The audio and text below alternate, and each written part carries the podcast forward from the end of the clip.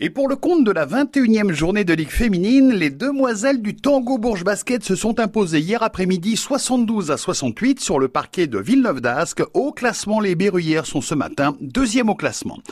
Le combat tant attendu, celui de la boxeuse de Saint-Maur, Victoire Pitot, qui est passée professionnelle il y a trois semaines, a bien eu lieu samedi soir lors du gala de boxe de Saint-Maur. Devant plus d'un demi-millier de supporters, Victoire Pitot a remporté son premier combat professionnel au point à l'unanimité des juges. Elle s'est imposée devant son public donc face à la boxeuse de Belgrade, Jovana Milovanovic.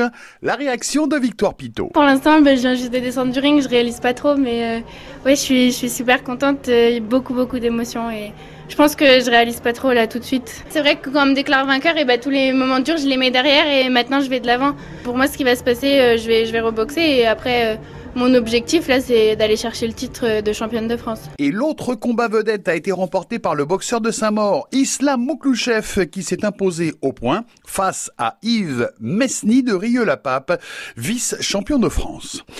En football, la surprise est venue de Villedieu qui, sur sa pelouse, a battu lors de la demi-finale allée de la Coupe de l'Indre le tenant du trophée d'Éole. Villedieu s'impose sur le score de 2 buts à 1. L'autre demi-finale a été remportée samedi soir par Dior, 3 à 0 sur la pelouse du Blanc.